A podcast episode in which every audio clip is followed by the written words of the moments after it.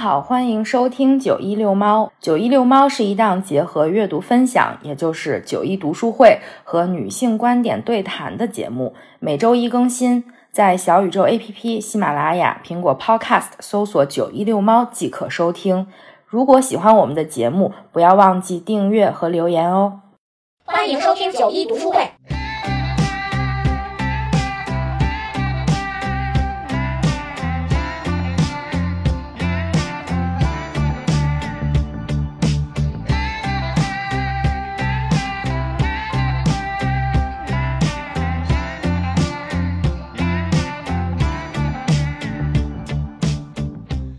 本期读书会的主题是：从今天起，我要赞美自然。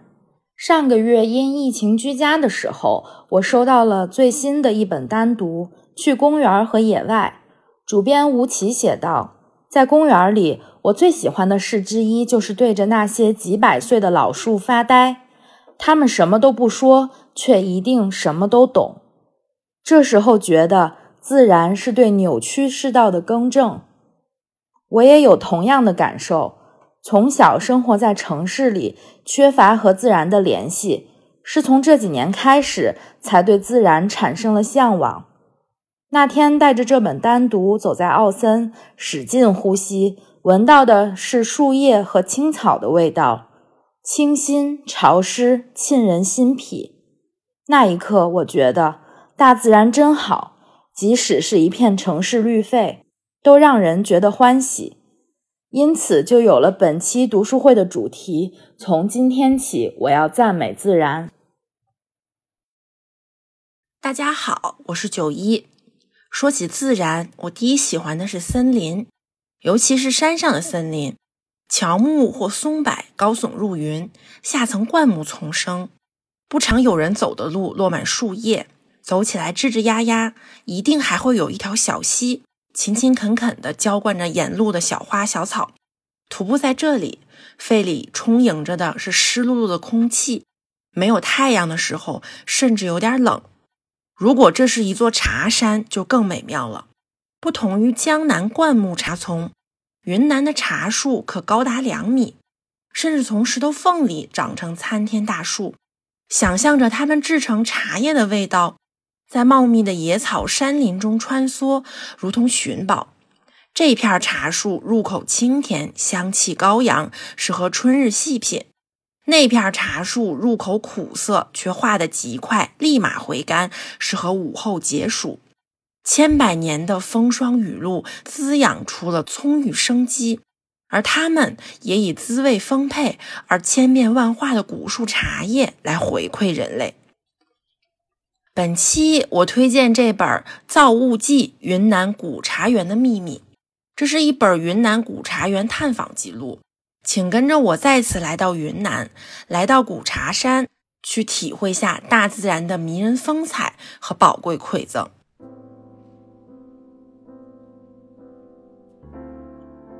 我们便溯溪而上，在密林中踉踉跄跄前行。一路上却只闻轰鸣水声，不见其踪影。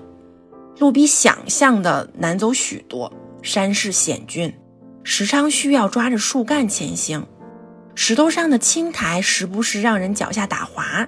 我看着严拉身轻如燕地游走在乱石间，有心无力，落到了队伍最后。跨过一条急流时，一个没注意，整个人摔进了水中，相机镜头也被撞裂。我狼狈地从水中挣扎起来，还没来得及叫痛，就听到队伍前面发出的惊呼。一抬头，一线气势汹涌的瀑布便如天外来客般骤然出现在眼前，水声隆隆，整座山似乎都在一起轰鸣。突然间，我被一种难以名状的感动侵袭得无法走动。若不是周围热带植物的映衬，我定会觉得自己行至了西山行旅图的深山尽头处。那一线飞流同眼前一样壮美绝伦。山水画中深山幽谷尽头一泻而下的飞流，常常代表文人们心中的桃花源。从这无法找到入口的桃花源奔涌而出的水。滋润了花草、茶树、百姓生活，是张朗所有生灵的生命本源。这就是滋养张朗茶树的水源。当古茶树还是小树苗时，瀑布也许也是这样，从雪域高原一路奔腾不息，汇集高山精魄、大地恩情。外面的世界瞬息万变，而瀑布是永远的生命之泉。自然的葱郁生机令人心生向往，忘却身上的疼痛，抚慰内心的焦虑；而自然的无限馈赠，带给我们丰饶的物产，点亮舌尖的滋味。纳卡茶山让我们印象最深的，不是最大的那棵茶树有多高多粗。春茶采摘量是多少？而是山坡上突兀且多的石头，以及从石头缝里长出来的茶树。孙猴子是从石头缝蹦出来的，纳卡茶树则是从石头缝里长出来的。有的是从一块巨石旁边生长出来，有的是从两三块紧挨着的石头的缝隙里生长出来。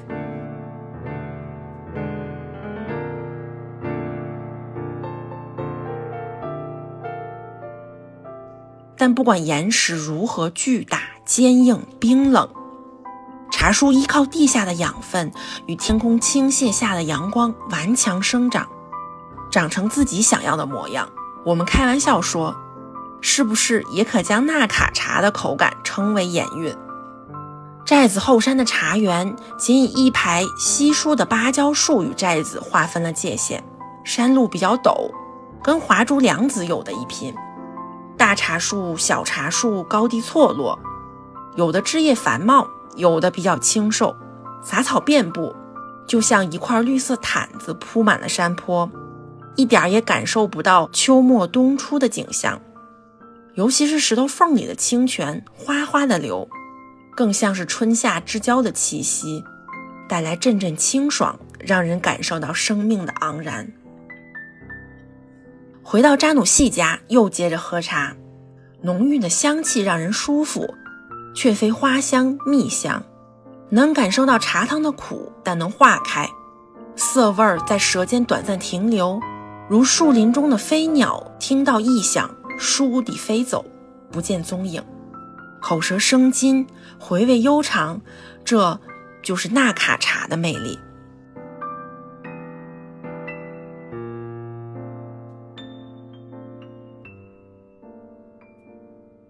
我今年刚好买了纳卡乔木的散茶，它从石头缝里长成，养料贫瘠，身形巨大，滋味丰富协调，你看不出也品尝不出一丝的自怨自艾，只有生命的盎然。春茶滋味最好，大概是因为一整个冬天都在休养生息，内含物质丰富，滋味浓郁，头春头采成了茶客们的追捧。每年雨水不同，茶叶的滋味也不尽相同。即便去年索然无味，今年也有可能滋味无穷。冬天是茶山寂静的时候，却也是它积攒养料的时候。这可以说是大自然的巧夺天工，也可以说是它的变幻莫测。即使是一片小小的茶叶，背后承载着的是阳光雨露的润泽滋养，自然山川的生动灵性，是大自然的美妙结晶。借由茶树。我赞美自然，不只赞美它的慷慨无私、物产丰饶，也赞美它的千变万化、美轮美奂。我赞美自然，不只赞美森林、湖泊和海洋，也赞美不能远足时路边的一花一木、桌上的一蔬一饭。在匆匆的生活中，借由一片来自自然的茶叶、一杯香茗，就可寻找片刻的宁静，审视自己的生活和思绪，感受自然。带给生命本身的震动和力量。从今天起的每一天，我都要赞美自然。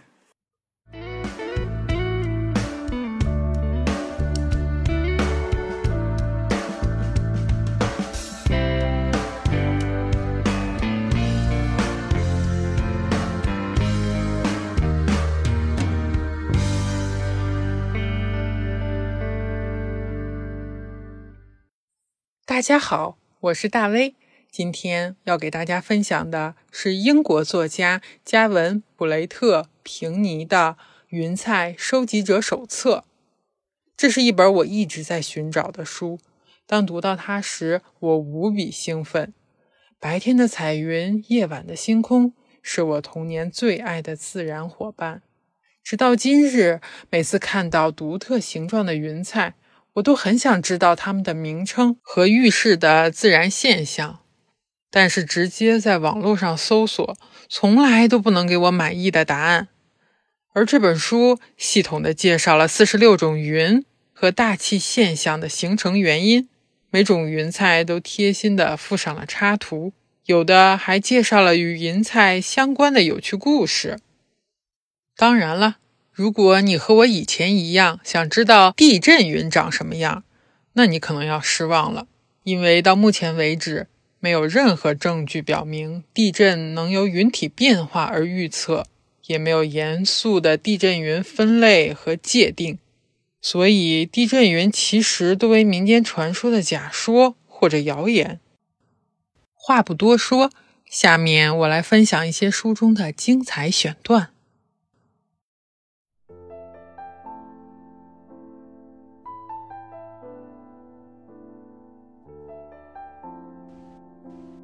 收集云彩听起来仿佛是件荒谬的事情，像云彩这样瞬息万变、飘来飘去的东西。我们怎么能收集呢？毫无疑问，它们几乎就跟任何其他物品一样难以收集。云朵遵循着大气层变幻莫测的法则，形成于稳定的气流中，而云的形态却总是在发生着变化。在某一刻，它们进入到波动气流中并扩散开来；下一刻，它们又被撕扯成碎片。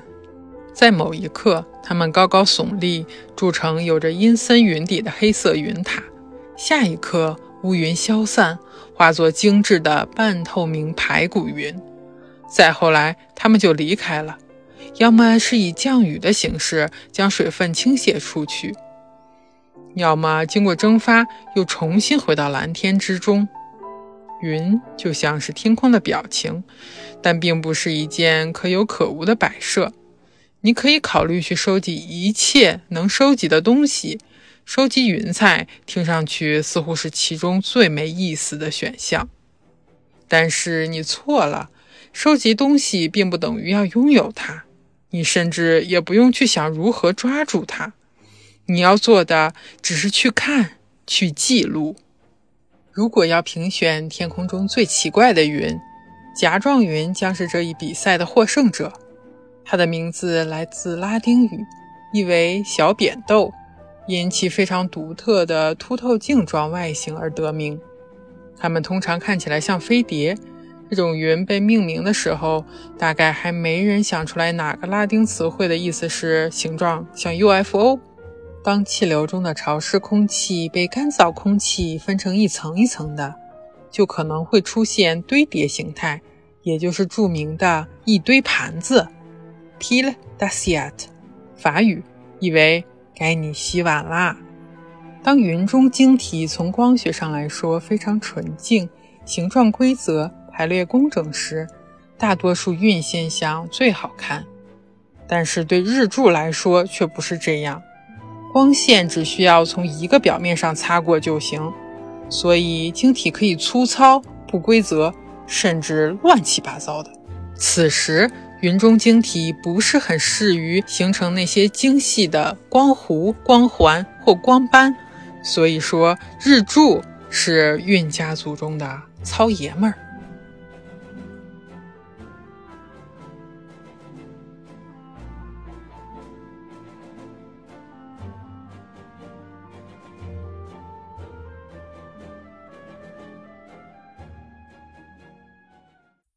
其实本来我是不打算参加这期九一读书会的，因为最近事情太多，时间太紧，想给自己放个假。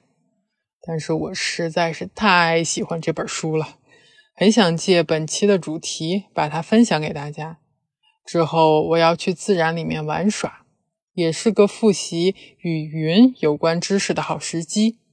这样看到美轮美奂的云彩。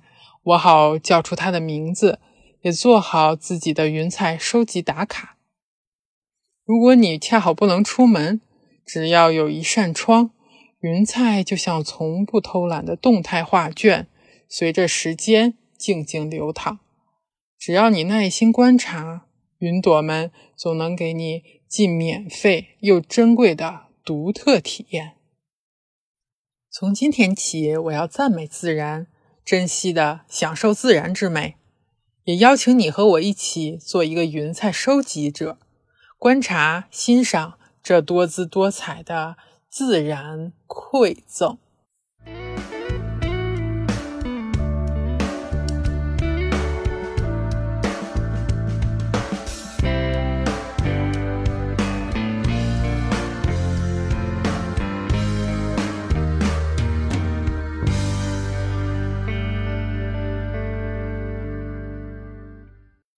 大家好，我是小杰杰。今天我推荐的书是《天克西的朝圣》，作者是安妮·迪拉德。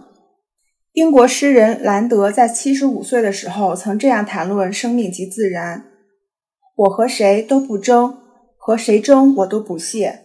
我爱大自然，其次就是艺术。我双手烤着生命之火取暖，火萎了，我也该走了。”在弗吉尼亚州蓝岭的汀克西边。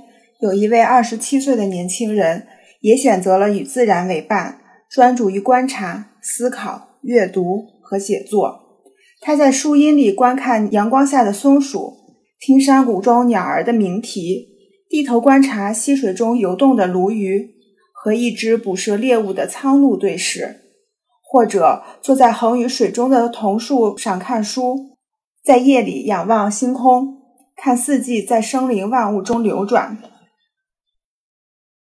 其实，一本书读下来，听克西的《朝圣》里的散文风格并不统一，偶尔像生物学考察日志，偶尔又像是浪漫派的诗歌。它呈现的是作者对大自然的细致观察和诗意的感受，但更多时候，从这些散文里，我们能看到一些美的时刻。这些时刻是一个二十几岁的年轻人睥睨一切的目光和天马行空的思考。接下来我要读的选段是这本书的第七章，叫做《春天》。作者决定在这个春天好好的观察，慢慢的感受春天的到来。于是，在四月份，他走进了森林。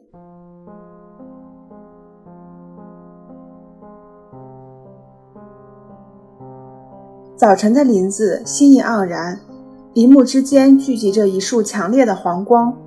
我的影子出现在小径上，又消失掉，因为头顶上的树木有三分之一仍是秃枝，三分之一是只要在有树之处结成一片光亮的薄霭，而另外三分之一则以又新又完整的树叶挡住了阳光。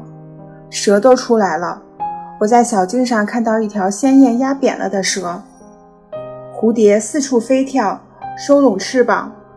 草夹竹桃正开得如火如荼，甚至那些常绿树也都看起来比平常更绿，像是新造出来并且洗过了的。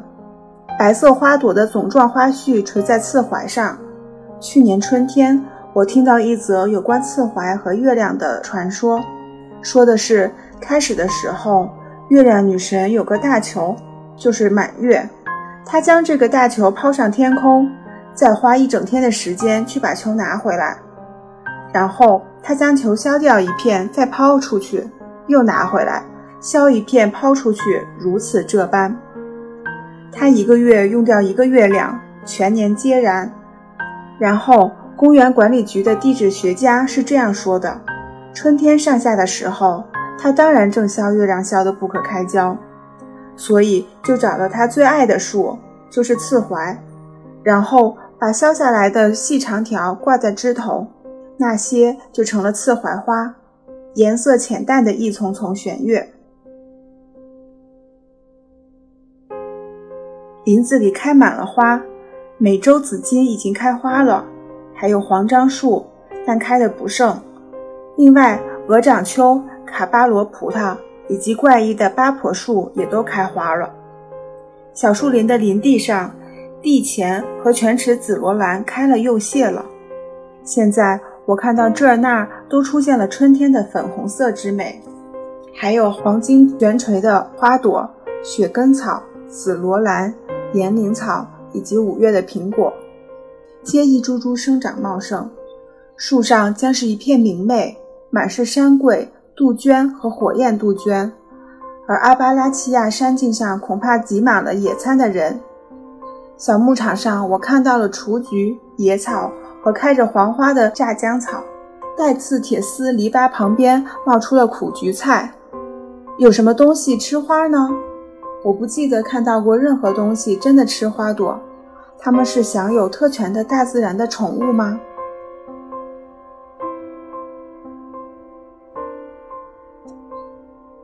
可是我对树木抽新叶有兴趣的多了。我在小径旁发现一棵美妙的鹅掌楸树苗，三英尺高，树顶上长了两片薄薄的绿色组织，形如泪滴。它们包住了一片小小的鹅掌楸叶子，就像松状棕榈叶或者火焰。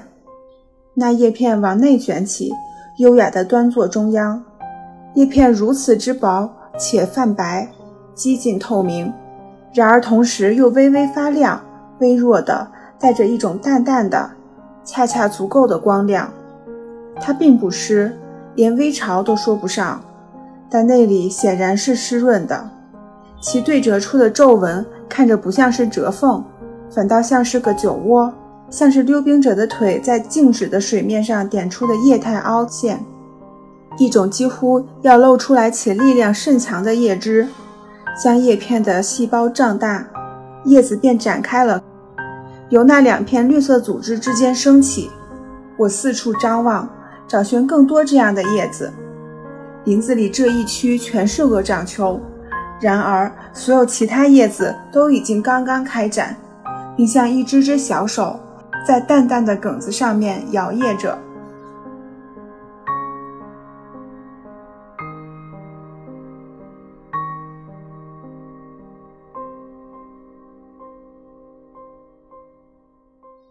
春天，林子里开满了花，鹅掌楸发出的新芽优雅地端坐在叶中央。反蛇鸟在云山上歌唱，水溪在溪中游动。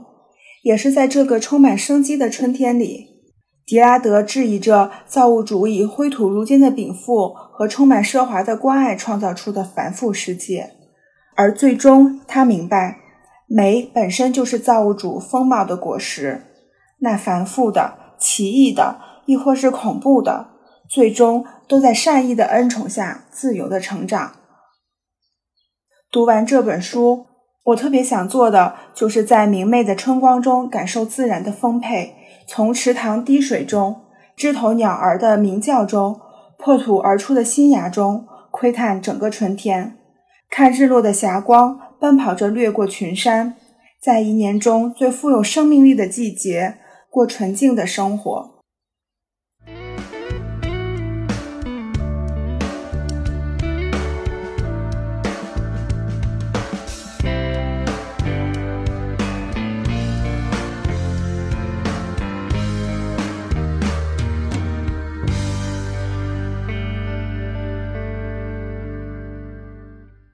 九一遛猫的听众朋友们，大家好，我是企鹅君。今天跟大家分享的是阿来一滴水经过丽江中的选段。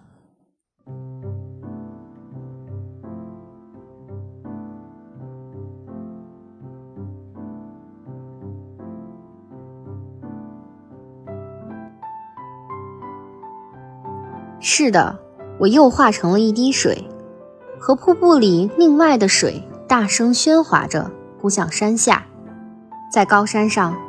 我们沉默了那么久，终于可以敞开喉咙，大声喧哗。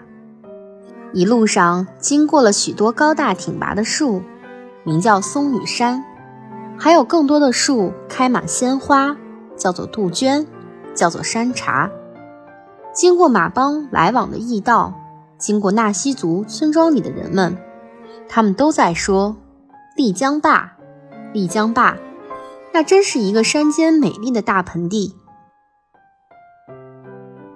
从玉龙雪山脚下一直向南铺展开去，视线尽头，几座小山前，人们正在建筑一座城。村庄里的木匠与石匠正往那里出发。后来我知道，视野尽头的那些山叫做象山、狮子山，更远一点叫做笔架山。后来我知道，那时是明代。纳西族的首领穆氏家族率领百姓筑起了名扬世界的四方街。四方街筑成后，一个名叫徐霞客的远游人来了，把玉龙雪山写进了书里，把丽江古城写进了书里，让他们的名字四处流传。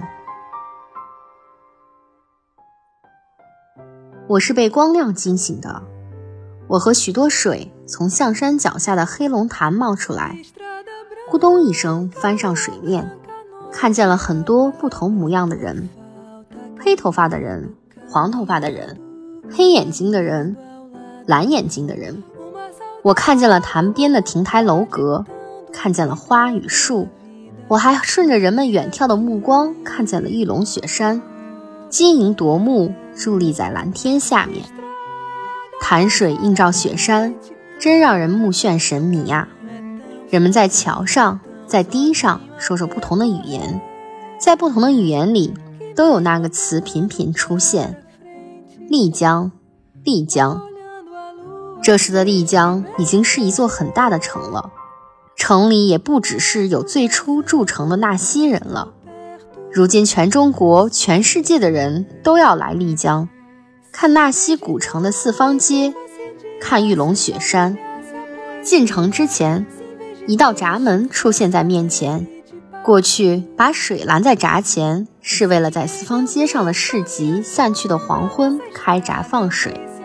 古城的五花石的街道上，水流漫溢，洗净了街道。今天，一架大水车把我们扬到高处。游览古城的人要把这水车和清凉的水做一个美丽的背景摄影留念。我乘水车转轮缓缓升高，看到了古城，看到了狮子山上苍劲的老柏树，看到了依山而起的重重房屋，看到了顺水而去的蜿蜒老街。古城的建筑就这样依止于自然，美丽了自然。丽江古城是我国为数不多的少数民族古城。我是在上初中时的一个暑假去的那里。记忆中的丽江古城不是文艺的，也没有什么太多的夜生活，而是淳朴热情的，有小桥流水式的布局和错落有致的民居，有云雾缭绕的玉龙雪山和奔放的纳西族歌舞，还有让人想一探究竟的东巴文化。那里顺应自然，依山而建。依水而设，白天市井气息浓厚，到处都是小商小贩。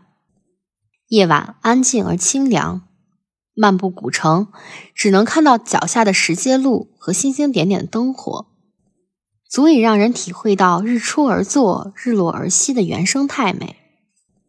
阿来的这篇文章很美，它以水的踪迹为线索，全方位展现了丽江古城的自然风光。历史沿革和人文景观，这滴水从玉龙雪山流下，一路向南，流过美丽的丽江坝，看过初建的丽江城、四方街，见证人世间的沧桑巨变。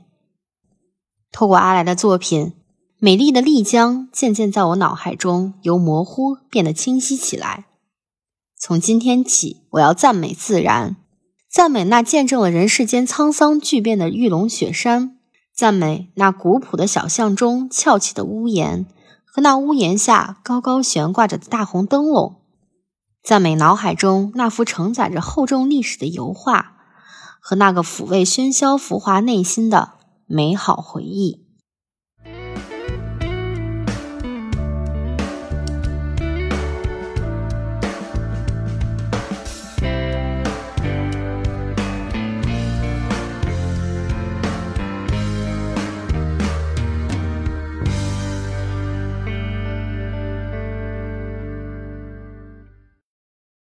大家好，我是三脚猫。本期我要分享的文段是林语堂《生活的艺术》第十章“享受大自然”中的“论宏大”这一篇。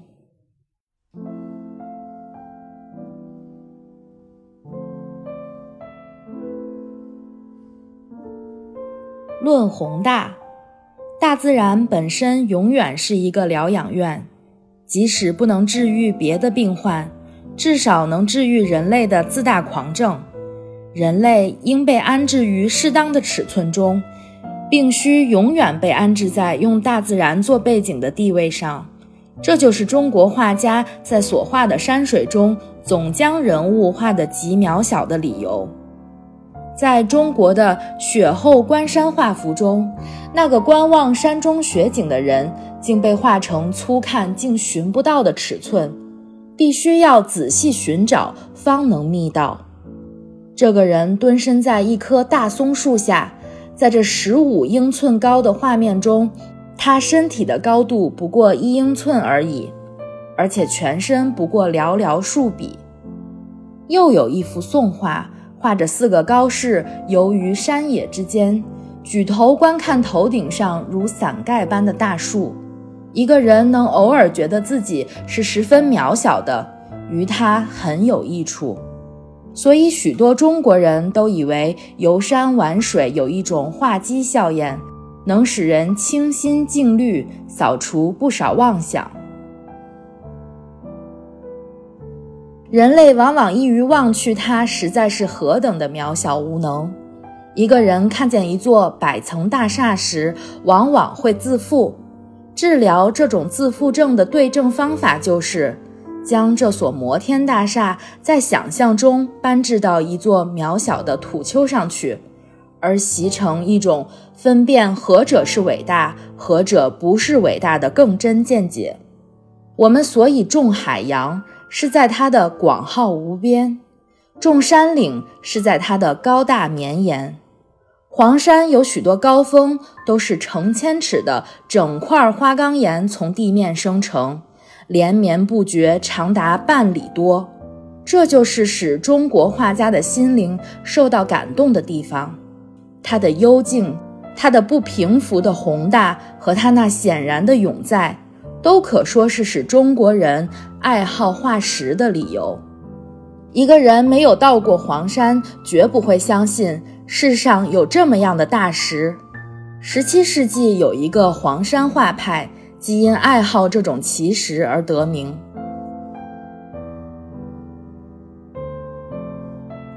在另一方面，常和大自然的伟大为伍，当真可以使人的心境渐渐也成为伟大。我们自有一种把天然景色当作活动影片看的法子，而得到不亚于看活动影片的满足；自有一种把天边的乌云当作剧台后面的布景看。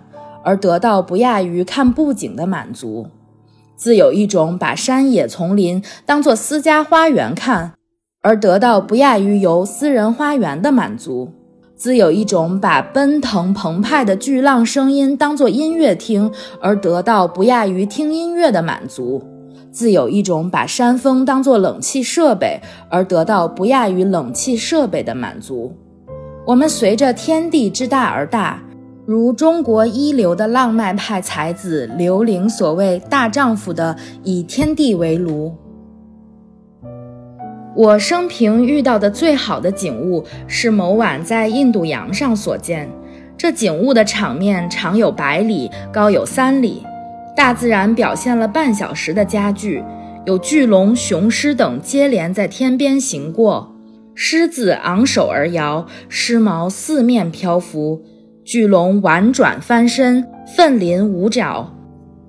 看这出生平所仅见的伟大的戏剧，我并没有花费分文。这星球上面还有幽静的山，都是近乎治疗式的幽静，如幽静的风、幽静的石、幽静的树，一切都是幽静而伟大的。凡是环抱型的山，都是一所疗养院。人居其中，即好似依偎在母亲的怀里。我虽不信基督教，但我确信伟大年久的树木和山居实具有精神上的治疗功效，并不是治疗一块断骨或一方受着传染病的皮肤的场所，而是治疗一切俗念和灵魂病患的场所。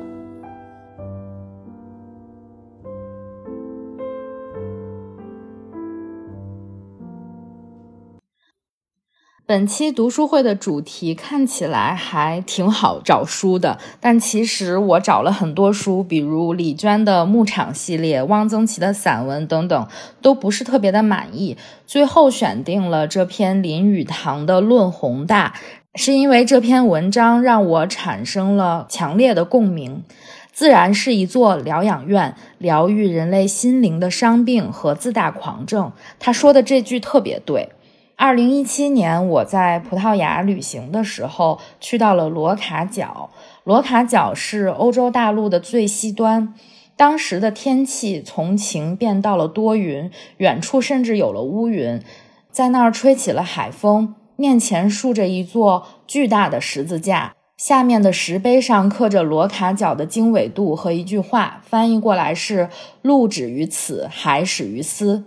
面前的大海一望无际，远处海天相接，浑然一色；身后是重山层叠，植被葱葱郁郁。远处的海面看起来平静无比，近处却是波涛汹涌，一浪接着一浪地拍打在岩石上。站在崖边，高度十分险峻，没有栏杆的几处，再加上呼啸的海风，都让人肾上腺素飙升。在这一刻，你不难想象到当年的那些大航海家，比如哥伦布，他们从这里出发时，心里一定非常的狂妄。我站在大陆的最西端，前面的世界任我探索。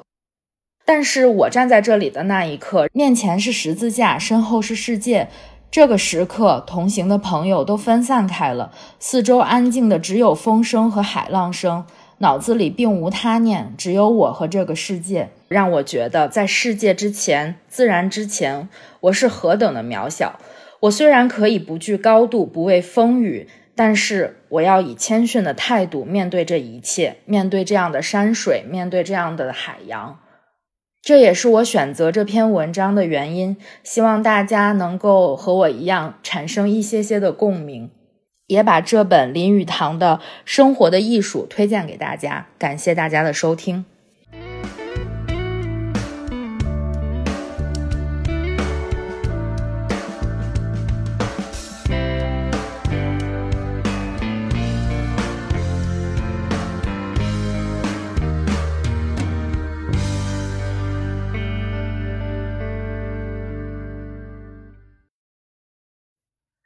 自然之美不仅让我们反思自己的生活，而且不动声色地引导我们走出自我，在现实中找到快乐。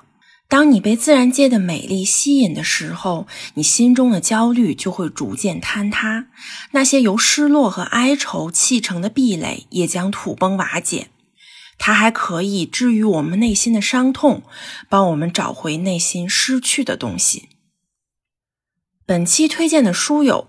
周崇林、杨春、罗安然等《造物记：云南古茶园的秘密》，加文·普雷特平尼《云彩收集者手册》，安妮·迪拉德《听克西的朝圣》，阿来一滴水经过丽江，林语堂《生活的艺术》。听完这期读书会，对我们的读书分享感兴趣的话，一定要点赞和订阅哦！在小宇宙 APP、喜马拉雅、苹果 Podcast 搜索“九一六猫”，就能收听我们的全部节目啦！我们下期见。